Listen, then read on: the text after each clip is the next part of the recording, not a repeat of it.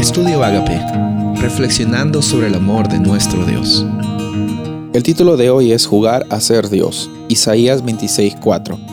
Confiar en Jehová perpetuamente, porque en Jehová el Señor está la fortaleza de los siglos.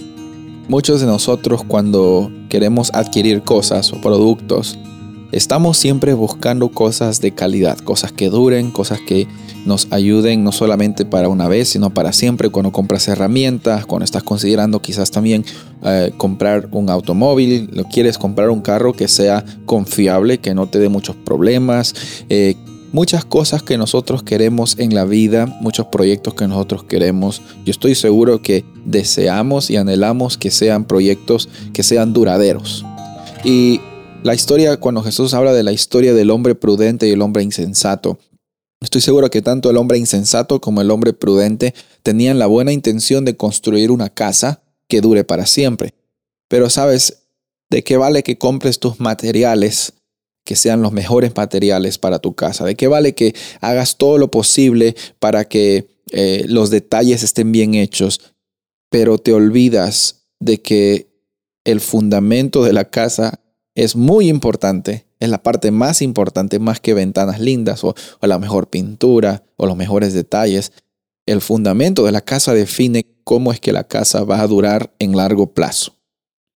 Sabes, el fundamento de nuestras vidas define cómo es que nuestra vida va a ser vivida. Muchas personas juegan a ser Dios y no les importa fundar su vida en cosas que son pasajeras.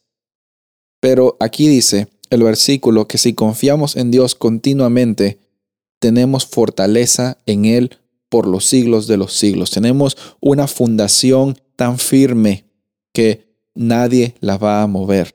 Van a venir problemas, van a venir vientos, así como la historia del hombre prudente y el hombre insensato. Vinieron vientos, tormentas, pero la casa no se cae. ¿Por qué? Porque está fundamentada en la roca que es Cristo Jesús. ¿Dónde están tus prioridades? En esta semana hemos visto de que hay actitudes que nosotros tenemos naturalmente por el pecado que nos empujan a querer desarrollar cosas y hacernos sentir mejor que los demás al subir los escalones de esta vida, al traer el ego a nuestras vidas. Pero también hemos visto en contraste que la forma en que Dios hace las cosas no es como nosotros las hacemos o muchas veces también no es como las expectativas que tenemos, sino Dios siempre actúa de una forma misericordiosa. Y misericordia consiste en cosas que nosotros no merecemos, pero las aceptamos, las recibimos y estamos muy agradecidos por ellas. En esta ocasión la invitación para ti es construye tu casa, construye tu vida, construye tus planes, construye tus proyectos, construye tus sueños, fundamentados siempre en Dios, poniéndolo a Él como la piedra angular, como la base de todo lo que tú tengas que hacer. La Biblia vez tras vez nos da la promesa de que si encomendamos a Él nuestros caminos y confiamos, Él hará. Él hará porque Él hizo y Él hace.